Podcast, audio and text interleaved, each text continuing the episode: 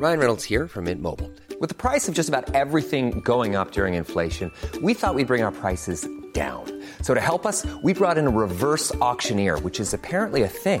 Mint Mobile unlimited premium wireless. Ready to get 30, 30, bit to get 30, bit to get 20, 20, 20, bit to get 20, 20, bit to get 15, 15, 15, 15 just 15 bucks a month. So, Give it a try at mintmobile.com slash switch. $45 upfront for three months plus taxes and fees. Promo for new customers for limited time. Unlimited more than 40 gigabytes per month. Slows. Full terms at mintmobile.com. Cada noche, los expertos se reúnen para debatir los temas que hacen historia en una mesa de análisis distinta. Aquí las entrevistas con los personajes y líderes de opinión, junto al análisis profundo de los temas trascendentes. Alfredo Ceja conduce un programa de Frente en Jalisco por el 100.3 de FM. Iniciamos.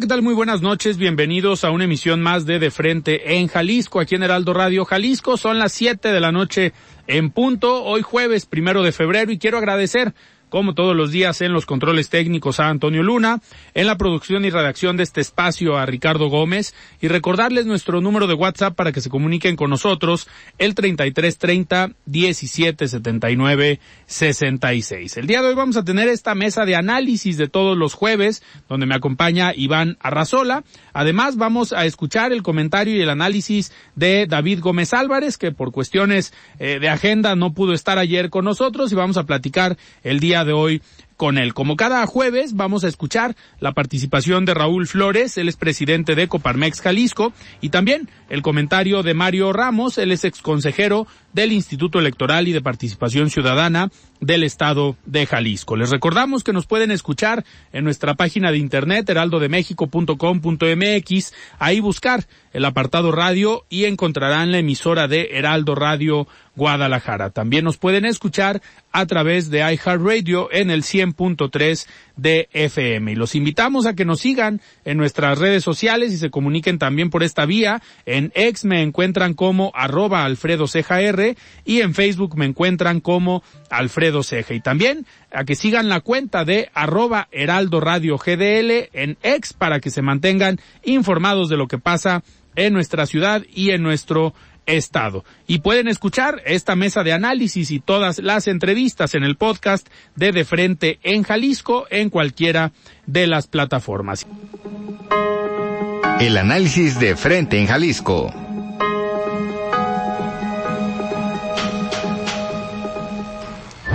Muy bien, son las 7 de la noche con 5 minutos y antes de arrancar esta mesa de análisis con Iván Arrazola, vamos a escuchar el comentario de Mario Ramos, él es exconsejero del Instituto Electoral y de Participación Ciudadana del Estado de Jalisco. Estimado Mario, ¿cómo estás? Buenas noches.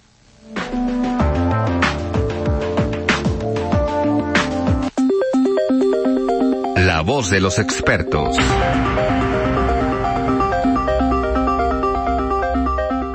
Hola Alfredo, muy buenas noches. Un saludo a ti, a todo el auditorio del Heraldo Radio. Muchas gracias. Pues bien, Alfredo, eh, el Tribunal Electoral del Poder Judicial de la Federación recientemente confirmó la multa de más de 62 millones de pesos a Morena. Esto tiene que ver con las irregularidades en el proceso interno de aquellas denominadas, el auditorio se acordará de las denominadas corcholatas para definir su candidatura presidencial en 2024. Bueno, este hecho plantea algunas interrogantes interesantes. Primero, la propuesta fue realizada en el tribunal por parte del magistrado Felipe de la Mata, quien argumentó que la campaña de Morena fue extensa y evidente para todas y todos, generando beneficios directos al partido sin reportar los gastos que ésta eh, se, se realizó. Sin embargo, surge la cuestión, que es, por supuesto, fundamental analizar si imponer multas millonarias es la solución más efectiva y justa para corregir las violaciones que cometen los partidos políticos. La multa, que se pagará con los recursos del partido, plantea una paradoja. El dinero proviene del presupuesto público que se le asigna a Morena eh, y este presupuesto, como saben todas y todos, es financiado por las y los contribuyentes. De esta manera, el castigo no impacta directamente a quienes cometieron las faltas, sino a la misma ciudadanía que financia a los partidos políticos. Es crucial, Alfredo, cuestionar si la multa realmente enmienda el daño causado y actúa como un disuasivo efectivo para evitar futuras faltas. La vulneración en las reglas de, fiscalización eh, evidenciada por el INE destaca la necesidad de una reforma integral en los mecanismos de supervisión y sanción. Bueno, también por su parte el líder de Morena, Mario Delgado, subrayó eh, que la multa es desproporcionada y motivada por consideraciones políticas. Sus acusaciones eh, de presiones externas, particularmente por parte del Partido Acción Nacional, plantean dudas sobre la imparcialidad del proceso y resaltan también la necesidad de mantener eh, la integridad en las instituciones electorales. Bueno, en última instancia, esta situación destaca la importancia de que se realice una, revisión exhaustiva al sistema de fiscalización y de sanciones para que se garantice que cuando los partidos políticos o las candidaturas cometen faltas, pues bueno, estas consecuencias recaigan directamente en quienes están cometiendo las faltas y no que los fondos públicos sean los que terminen pagando las, los errores, las faltas que, que cometen estos partidos políticos. Bueno, ese es mi comentario, Alfredo. Muchas gracias. Buenas noches.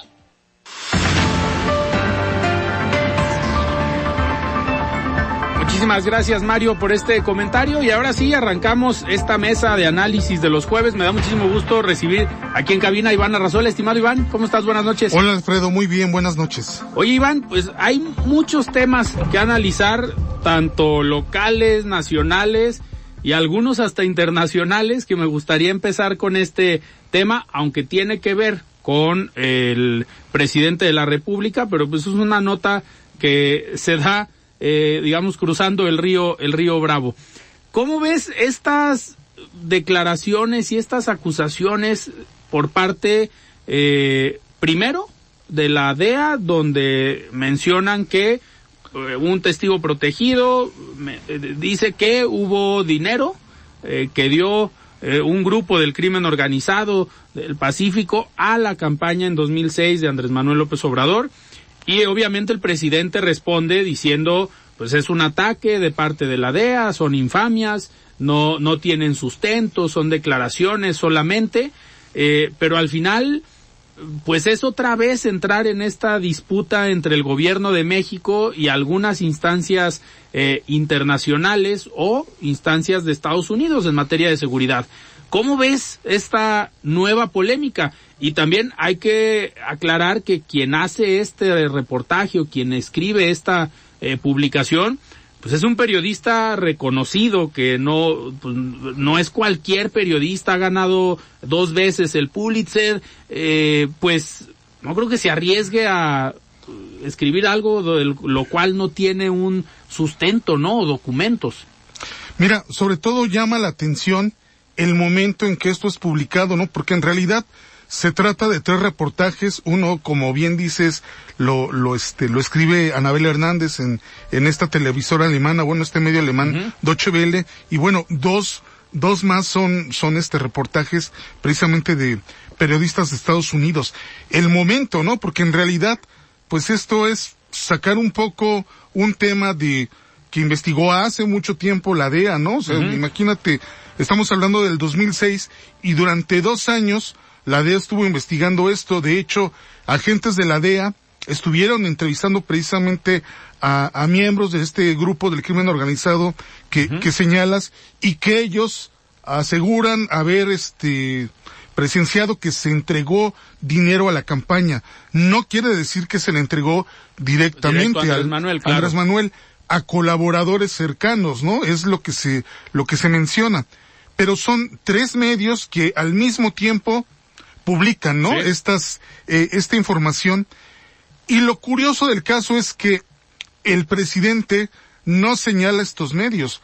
A quien señala es al gobierno de los Estados Unidos, al Departamento de Estado, y dice, bueno, es que están muy enojados, ¿no? Que es una frase típica del presidente cuando eh, lo, lo ataca, ¿no? Es que hay mucho enojo y el enojo se debe a que dice ya los agentes de la DEA ya no pueden hacer lo que quieran aquí en territorio mexicano, ¿no? Ahora se les han impuesto limitaciones y ya no pueden hacer lo que, lo que ellos quieran. llama la atención, pues bueno, en primer lugar que se dirija al, al, al gobierno de Estados Unidos y a nuestros periodistas porque al final de cuentas ya nadie en este momento lo está persiguiendo, no se dice que hay una investigación claro. abierta, se dice que esta investigación de hecho se cerró sin conclusiones contundentes y es algo que, que pasó, ¿no? O sea, sin... y, y, al final, a ver, llama la atención porque es nuevamente eh, controversia entre el gobierno de México o el presidente y esta agencia, la DEA, que en su momento, pues fueron los mismos que eh, iniciaron esta investigación y sí procesaron a, al exsecretario de la Defensa Nacional, al Salvador Cienfuegos, que pues tampoco se sabía que había una investigación, pues en teoría él nadie le avisó y por eso él iba de compras y unos días de vacaciones con su familia cuando fue detenido y ahí es cuando eh, yo creo que el presidente empieza esta guerra de declaraciones en contra de la de la DEA, pero ahora le tocó que él era el que estaba en medio o su equipo o algún colaborador en medio de esta investigación. Habrá que ver eh, pues qué pasa en algunos años, si reviven, si hay otras investigaciones, porque al final, pues hay que recordar, Salvador Cienfuegos fue detenido años después de dejar el cargo como secretario de la defensa. Y está también este doble rasero, eh, Alfredo, en el sentido de que, bueno, son testigos precisamente del crimen organizado los que condenan a, a, a a, a García Luna, ¿no? A General García Luna, Luna con, con sus declaraciones, ¿no? Y esas sí valen. Y esas sí valen, y ahí sí, qué bueno que se aplicó la ley y hay toda una, una, este, una estrategia uh -huh. que se ha armado en contra de, de, este personaje, pero bueno, ahora que le toca al presidente, exige una disculpa de los Estados Unidos, creo que esa disculpa no va a llegar. No va a llegar, ¿no? A ver, dar una, ofrecer una disculpa por parte ni de la DEA, ni del Departamento de Estado, ni del mismo gobierno de Estados Unidos, yo no creo que llegue esa eh, disculpa porque sería aceptar que se cometió un error. Eh, en caso de que existiera esta investigación, pues no lo van a, no van a caer en su juego también.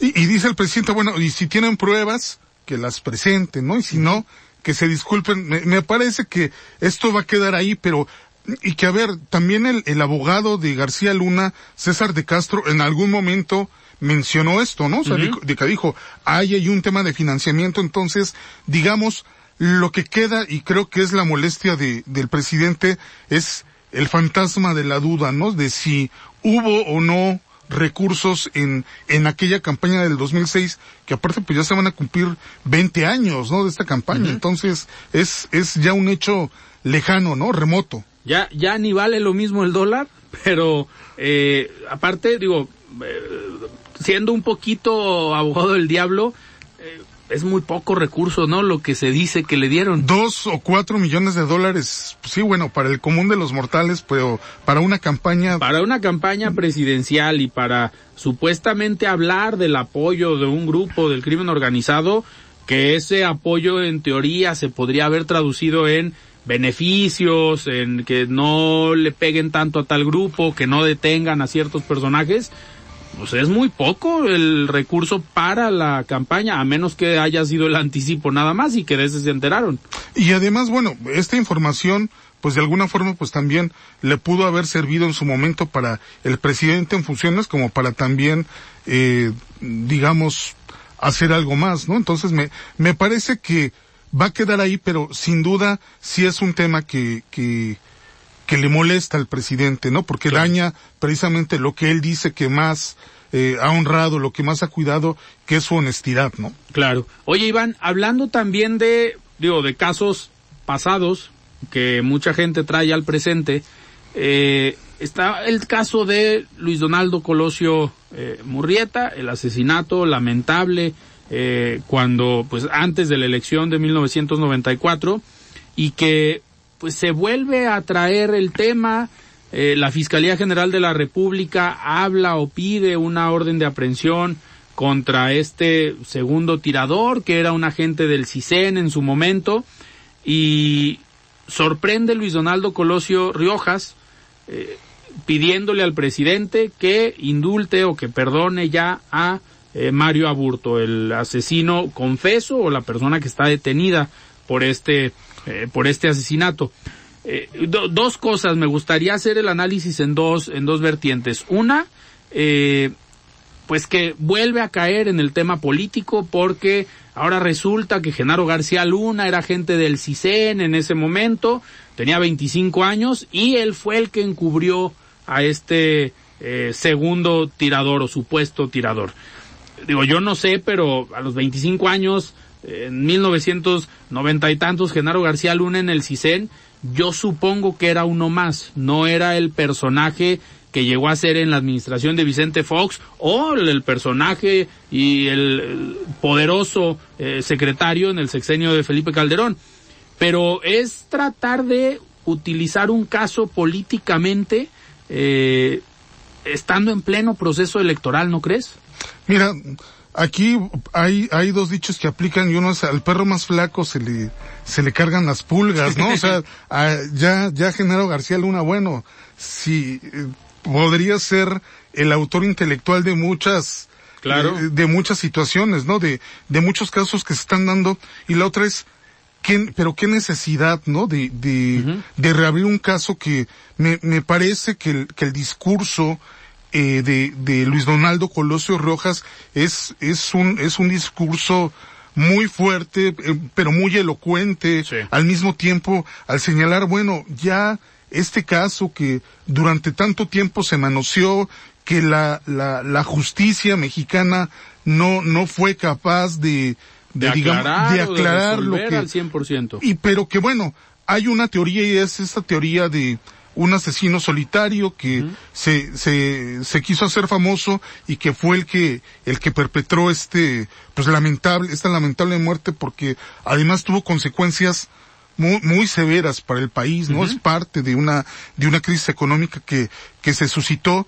Y bueno, lo que le dice Luis Donaldo Colosio Riojas es, presidente, usted que es tan humanista, usted que eh, uh -huh. apoya este tipo de causas, indulte a, a Mario Aburto Martínez, porque además, eh, Alfredo, es una de las facultades del presidente ¿Sí? poder indultar a, a reos, poder indultar a presos, y me parece que la respuesta del presidente es sorprendente, ¿no? Al decir, no, es que este caso amerita una investigación mayor porque los mexicanos necesitamos saber, en verdad, dices, a estas alturas, poner sobre la mesa un asunto tan, tan, tan penoso, tan doloroso, tan escandaloso, me parece que esto es llevar ya un, a un extremo, a una falta de respeto total, claro. un, un, un, asunto que sin duda a la, a la familia Colosio pues le duele, ¿no? Le pesa por la manera en la que, en la que se da y que el uso político ahí está, ¿no? O sea, es evidente, porque además, imagínate quién se está encargando de esta, de esta investigación, una Fiscalía General de la República que no tiene credibilidad, ¿no? Que Aparte. no, que na, no hay confianza en esta institución, que no, no sabemos dónde andará Alejandro Gertz y uh -huh. eh, ver, se, seguirá operando la, la Fiscalía, pero dices, pero ¿con qué certezas, con qué pruebas pueden ir y abrir nuevamente este caso. No, o sea, no, no hay, no hay por dónde a, ayudarle esto, a menos que sea clara como esta intención política uh -huh. de querer revisar y de querer nombres y posiblemente de querer llegar a nombres mucho más arriba, ¿no? Tal vez ahí el innombrable podría sí, aparecer no, en un momento determinado, ¿no? Al PRI. Exactamente, ¿no? Pero bueno, llegar al enemigo, al segundo enemigo favorito de, del presidente, ¿no? Claro. Eh, oye, Iván, eh, pero aparte, la, digamos, la declaración de Luis Donaldo Colosio, eh, Riojas, yo considero que está a otro nivel ese discurso, ¿no?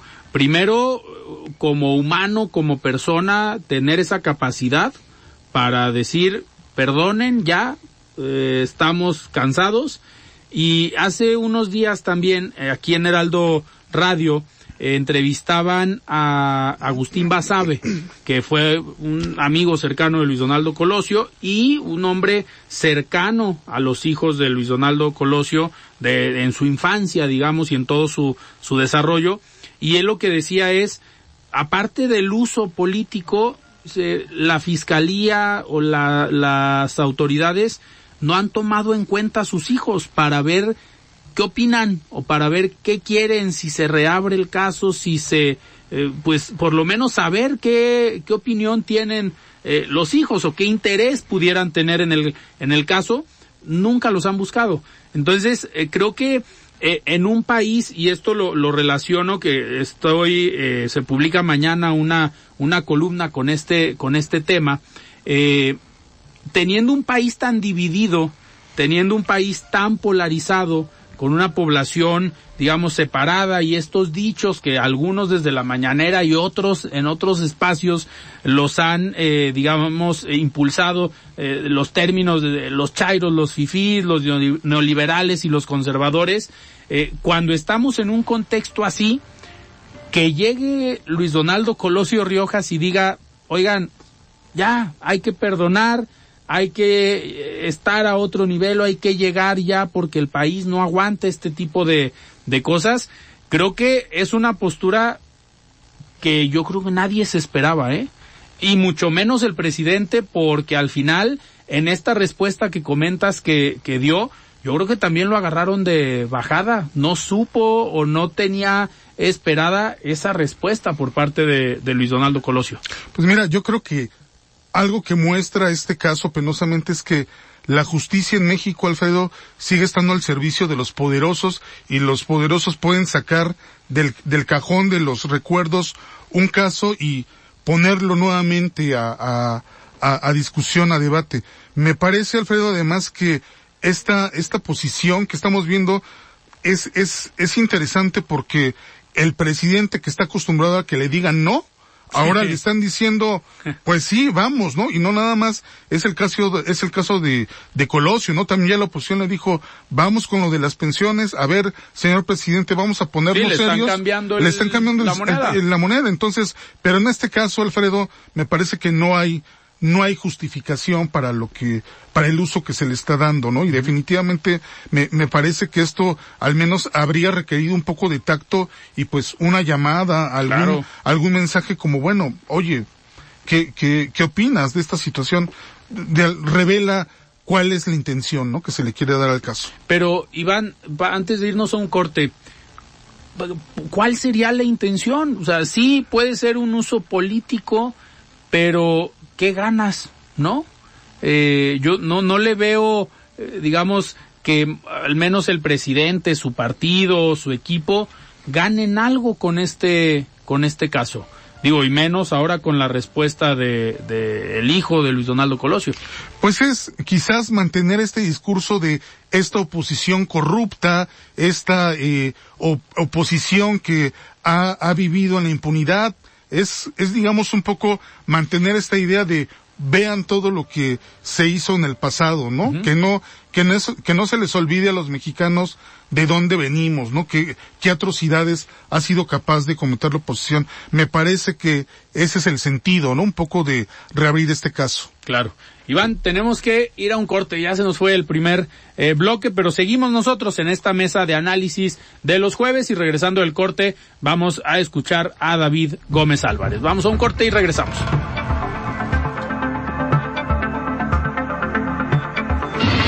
Siga con Alfredo Ceja y su análisis de frente en Jalisco por el Heraldo Radio 100.3. Mesa de análisis de frente en Jalisco con Alfredo Ceja. Continuamos. Muy, bien, estamos de regreso aquí en De Frente en Jalisco. Son las 7 de la noche con 29 minutos y me da muchísimo gusto ya tener en la línea a David Gómez Álvarez con este comentario habitualmente los miércoles, hoy en jueves. Estimado David, ¿cómo estás? Buenas noches. ¿Qué tal, Alfredo? Muy buenas noches a ti y al auditorio. Pues, listos, David. Platícanos de qué fue tu columna del día de ayer y ahorita entramos ahí en algunos otros temas. Sí, claro que sí, con todo gusto. Fíjate que el día de ayer lo que intenté discutir en mi columna es lo, es un poco las nuevas alineaciones y realineaciones del el voto en Jalisco, el nuevo bipartidismo que hoy priva en Jalisco, que ha mu- mudado, digamos, el, el bi- el bipartidismo tradicional, eh, PAN versus PRI, ahora es eh, Movimiento Ciudadano versus Morena, como es lógico, como se sabe. Pero creo que lo interesante de esta contienda es que como el, el, el, MC ha absorbido a una buena parte del panismo en los últimos años. El Movimiento Ciudadano prácticamente desfondó al panismo en Jalisco. Hey, I'm Ryan Reynolds. Recently, I asked Mint Mobile's legal team if big wireless companies are allowed to raise prices due to inflation. They said yes. And then when I asked if raising prices technically violates those onerous two-year contracts, they said, "What the f*** are you talking about? You insane Hollywood ass." So to recap, we're cutting the price of Mint Unlimited from $30 a month to just $15 a month. Give it a try at mintmobile.com slash switch. $45 upfront for three months plus taxes and fees. Promo for new customers for limited time. Unlimited more than 40 gigabytes per month. Slows. Full terms at mintmobile.com. Wow. Nice. Yeah. What you're hearing are the sounds of people everywhere putting on Bombas socks, underwear, and t-shirts made from absurdly soft materials that feel like plush clouds. Yeah, that plush. And the best part? For every item you purchase, Bombas donates another to someone facing homelessness. Bombas. Big comfort for everyone. Go to bombas.com slash ACAST and use code ACAST for 20% off your first purchase. That's bombas.com slash ACAST. Code ACAST. que queda del panismo en Jalisco prácticamente juega con Movimiento Ciudadano. Es una extensión de Movimiento Ciudadano. El PAN en el Congreso, los diputados panistas en el Congreso votan de manera tan obediente con MC como los propios diputados de Movimiento Ciudadano. Casi no hay una diferenciación en el perfil del diputado, del elector panista con el de Movimiento Ciudadano. Y uno que otro morenista. ¿Cómo? Y uno que otro morenista también, ¿no? Exacto, claro, siempre hay excepciones y, anomalías extrañas que se cruzan el espectro ide- ideológico y van de un lado a otro, de un extremo a otro, pero en general el panismo se diluyó, se subsumió al, al, al. Del otro lado, el mismo fenómeno se, se puede decir de el PRI con, con Morena. Buena parte del prismo se fue con Morena, pero ahora se está yendo fuertemente con Morena. Se está desfundando el PRI hacia Morena. Claro, cuando llegó el MC, el Mo- Movimiento Ciudadano al poder, muchos priistas eh, huérfanos se, se cambiaron a Movimiento Ciudadano, pero no fue una, una, una mudanza masiva, sino más bien fue selectiva de ciertos cuadros, pero el fuerte del PRI se mantuvo en el PRI. El priismo de base se mantuvo en el PRI. Hoy ese prismo de base se está mudando a Morena. Pero lo interesante es que los candidatos de Movimiento Ciudadano ya no pueden, digamos, apelar al voto por el cambio, que fue un lema y una motivación muy fuerte en los, sus triunfos electorales. Alfaro ganó en tres ocasiones, Tlajomulco, Guadalajara y Jalisco, la gobernatura, prometiendo el cambio, pidiendo, llamando al voto por el cambio. Hoy Pablo Lemus y los demás candidatos a las alcaldías ya no pueden hablar de un cambio porque son gobierno y han estado ya un cierto tiempo en el gobierno. En cambio, Morena sí puede apelar al voto del cambio, de la transformación, porque además, pues el gobierno de, de- los gobiernos de Movimiento Ciudadano, pues han sufrido un cierto desgaste como cualquier gobierno. Cuando eres gobierno, pues pagas costos políticos y en cambio cuando eres oposición, cuando no has gobernado incluso, como es el caso de Morena en Jalisco, vaya, ha ganado ciertas posiciones pero no ha gobernado, más que en Tonalá, pues hay esa expectativa de cambio y hay un poco ese beneficio de la duda, ese voto de confianza al que puede apelar Morena. Entonces hay una paradoja interesante porque creo que la elección en Jalisco se va a cerrar mucho más de lo que pensamos. Es decir, la, eh, la ventaja que hoy le lleva, según el- la- las distintas encuestas, a Pablo Lemus a Claudia Delgadillo de ocho puntos, podría cerrarse, sobre todo porque el Movimiento Ciudadano, eh, pues hay, eh, hay una expectativa sí de triunfo, pero hay, digamos, eh, eh, eh, ciertas desavenencias, ciertos conflictos del pasado que han cerrado, pero que tienen que volverse un motor, y creo que eso todavía no está. Del lado de Morena, me parece que ha sido mucho más caótica la organización del partido de la campaña, pero creo que tienen un paraguas muy grande, que es el de el- el- el- el- la candidata presidencial, pero sobre todo del presidente de la República, mientras que Movimiento Ciudadano hay- está en una orfandad política. eh, no solo por el distanciamiento del gobernador respecto del líder nacional, Dante Delgado, sino por el, el la distancia que existe entre Alfaro y, y, y, y, el alfarismo y Movimiento Ciudadano Jalisco respecto al candidato presidencial Jorge Álvarez Maínez. No es lo mismo que venga Álvarez Maínez, un político profesional, pero no conocido, que no tiene, vaya, el carácter, el alcance de presidenciable, a que venga Sheinbaum, que va liderando las encuestas. No es lo mismo que esté Dante Delgado promoviendo al partido a que esté el presidente de la República promoviendo al partido. Que es importante. Entonces, eso es lo que discuto en, en, el análisis porque hay como muchos clivajes, muchos matices, muchas realineaciones electorales que, que, que, cuyo resultado pues parece ser incierto en este momento. Y, y lo que nos falta por ver, David, ¿no? En las próximas semanas y en los próximos meses, porque también están por definirse muchas candidaturas, tanto en el Frente Amplio, pero también en Morena, que va a ser justo días antes de empezar ya las campañas, precisamente para evitar estos, estos movimientos.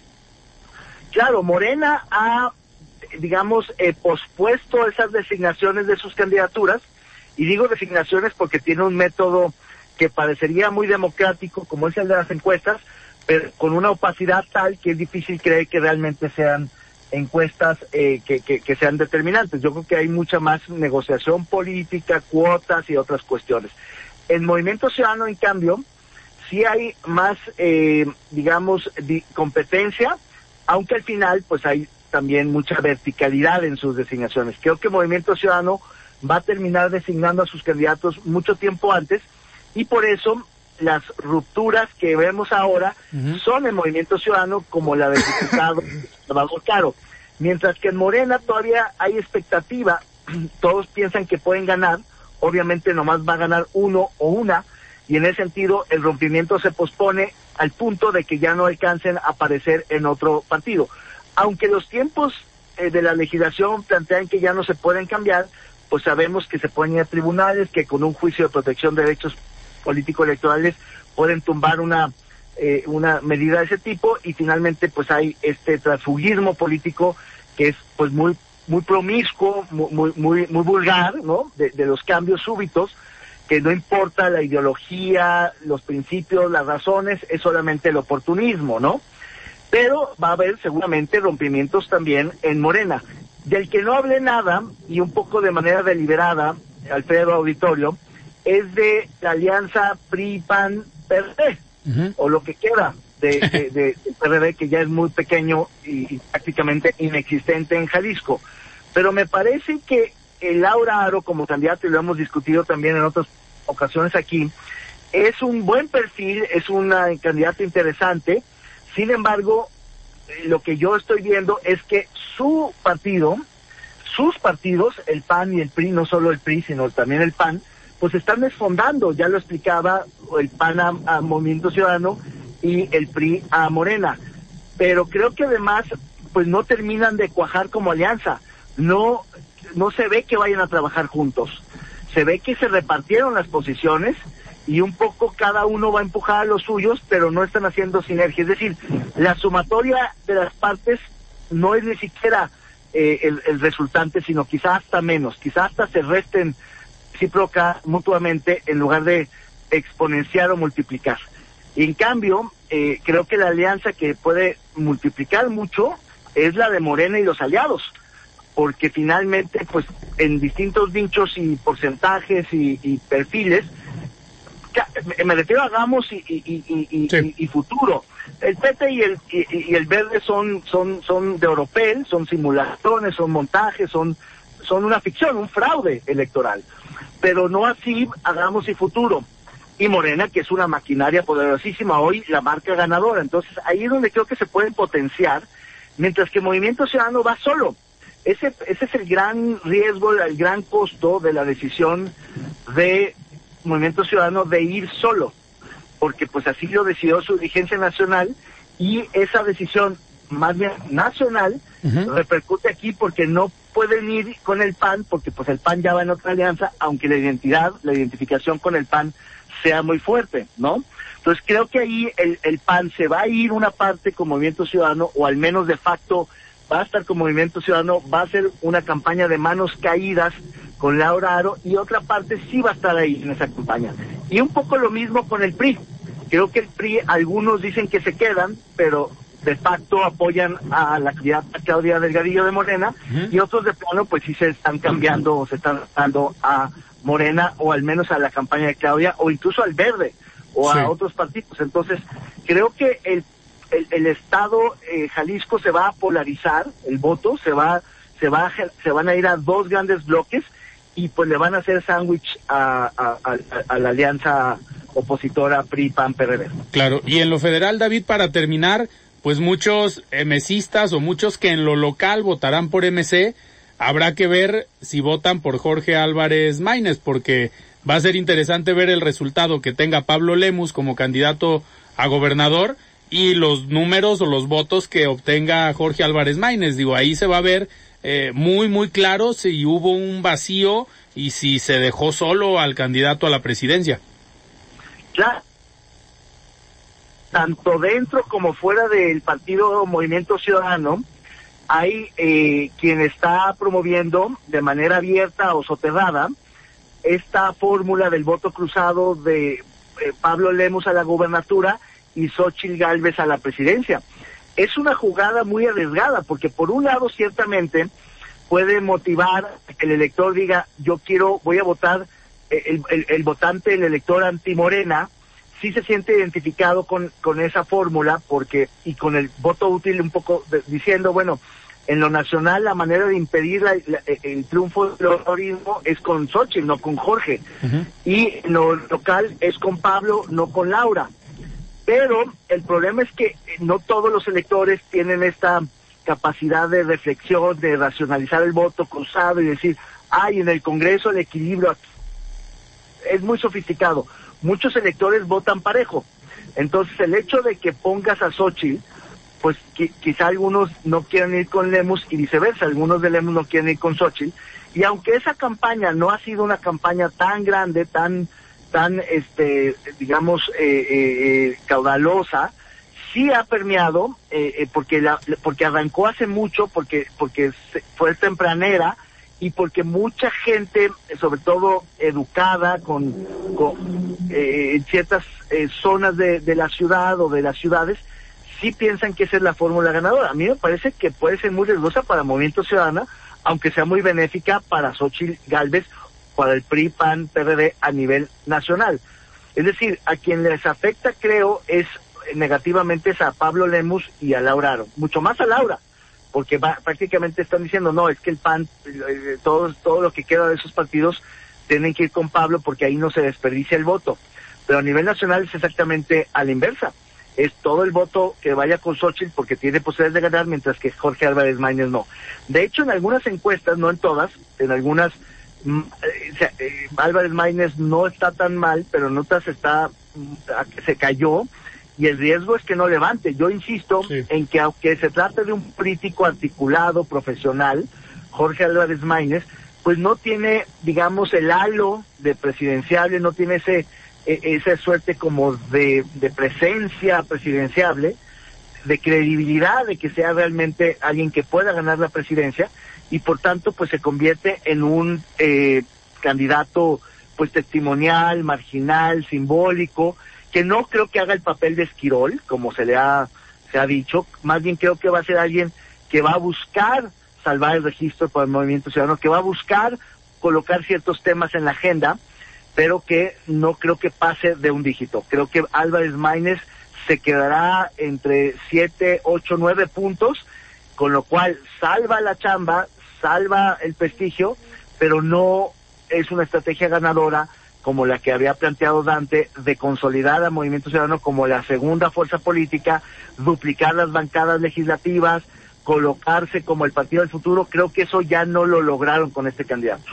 Creo que Movimiento Ciudadano se ha equivocado muchísimo y creo al final que en este sentido, en ese aspecto, Enrique Alfaro, el gobernador, tenía razón y esto pues le puede afectar a Pablo, que tiene que hacer malabares, Pablo Lemos, para poder eh, eh, eh, no romper con Álvarez, eh, Álvarez Laines, pero tampoco tenerlo tan cerca como tuvo a, efímeramente a Samuel García, eh, eh, mediar con entre Dante Delgado y Enrique Alfaro, negociar con los grupos, con las tribus, con las corrientes y tratar de cuestionar un partido que es gobierno y que por tanto se, está se ha desgastado, que no puede ofrecer el cambio ni, el, ni, un futuro distinto de lo que ya conocemos, sino la continuidad.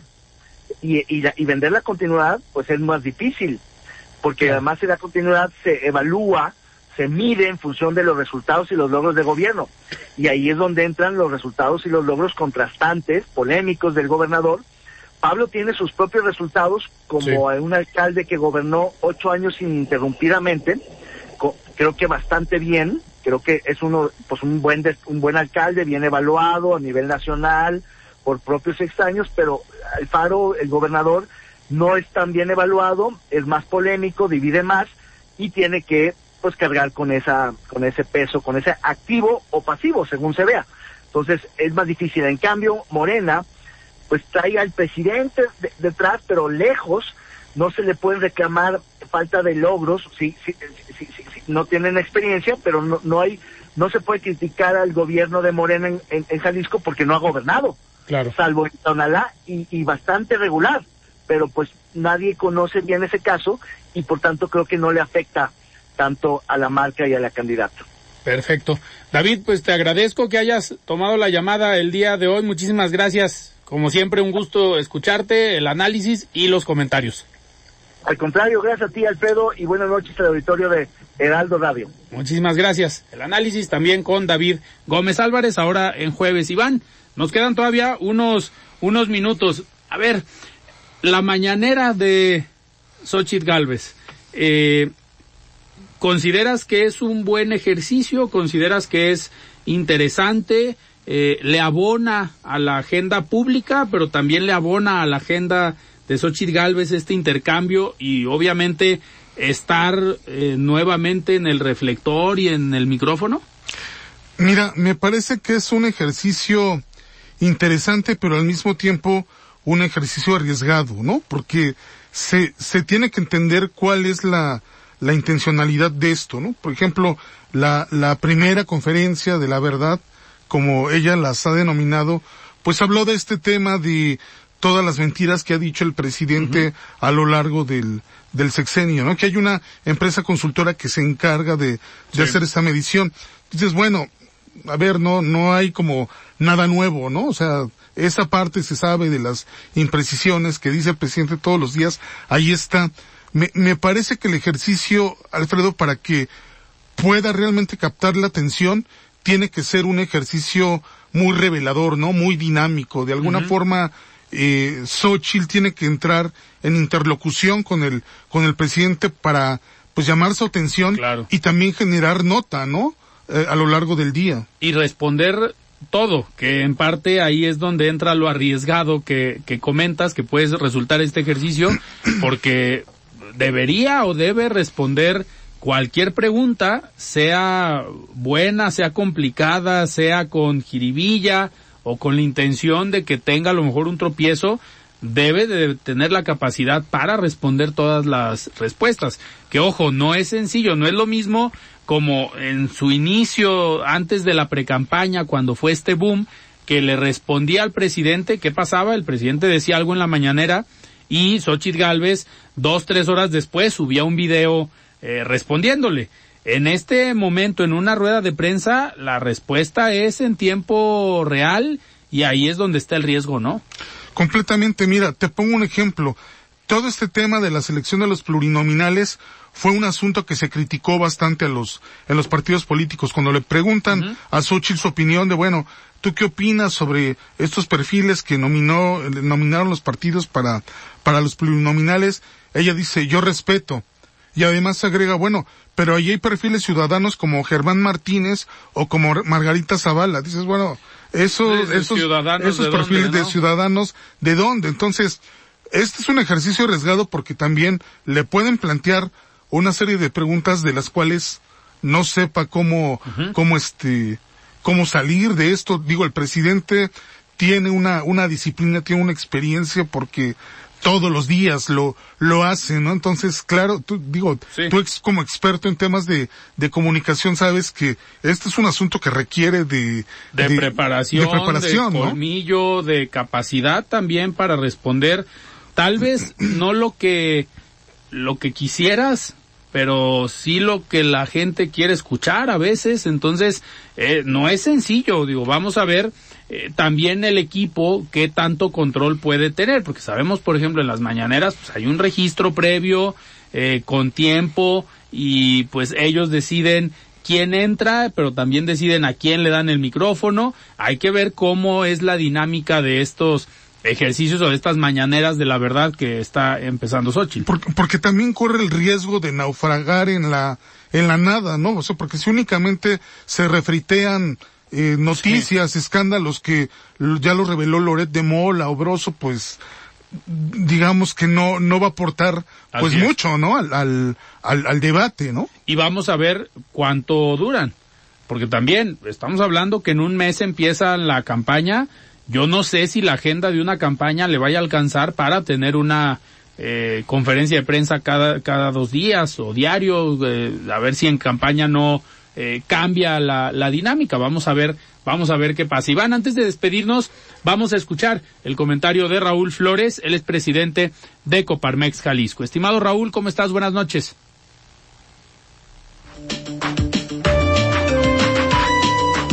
Buenas noches, Alfredo. Qué gusto saludarte a ti y a tu auditorio. Dotar de información a las empresas sobre el contexto político y económico, así como de herramientas para la toma de decisiones, es crucial este 2024 para su crecimiento, así como para el desarrollo económico del Estado en general. En este sentido, el pasado 25 de enero tuvimos la séptima edición del Foro Económico Coparmex Jalisco encuentro que reunió a empresarios, universidades y actores del sector económico con el objetivo de entender lo que ocurre en el entorno internacional, nacional y local en materia política, económica y social. Y así identificar el impacto que tendrá para las empresas y su operación este 2024. Les comparto algunas de las ideas claves que fueron parte de la discusión.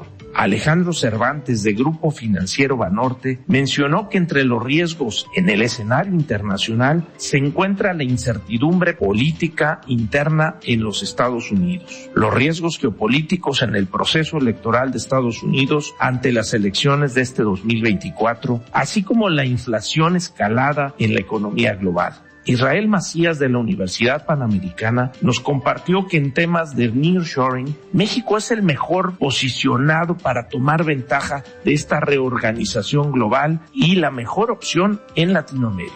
Cristina Ibarbia de la empresa Chloe nos habló de la importancia de la salud en los equipos de las empresas. Mencionó que existen retos como son la atención, prevención y la inversión en salud, ya que sin esta baja la productividad de las personas en las empresas. Alfredo, continuaremos impulsando espacios de diálogo como el Foro Económico para generar información y herramientas de valor para las empresas y con ellas crear consensos que permitan la implementación de estrategias conjuntas. Pueden estar al tanto de este y otros temas en mi Instagram como Raúl Flores López y en X como Raúl Flores. Que tengan una excelente noche.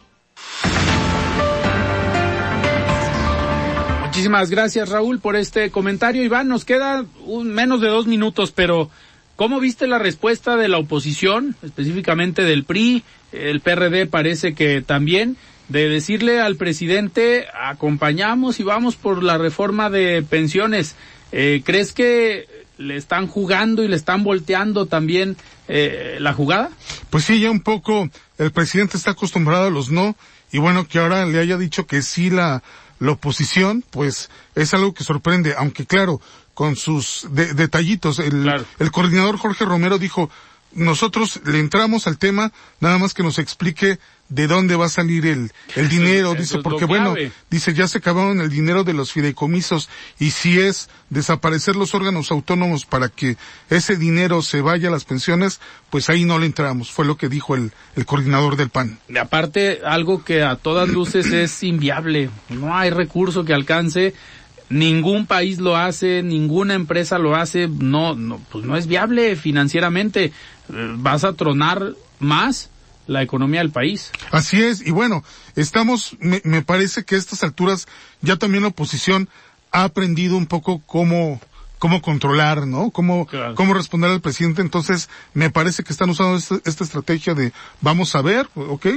Primero decimos que sí, pero vamos a ver los detalles. Claro. Iván, nos tenemos que despedir, pero muchísimas gracias por venir. Nos vemos, Alfredo, hasta el próximo jueves. Muy bien, nosotros nos despedimos y nos escuchamos el día de mañana. Yo soy Alfredo Ceja, muy buenas noches. Alfredo Ceja los espera de lunes a viernes para que junto con los expertos y líderes de opinión analicen la noticia y a sus protagonistas. Esto fue De Frente en Jalisco, otra exclusiva de El Heraldo Radio. Selling a little or a lot?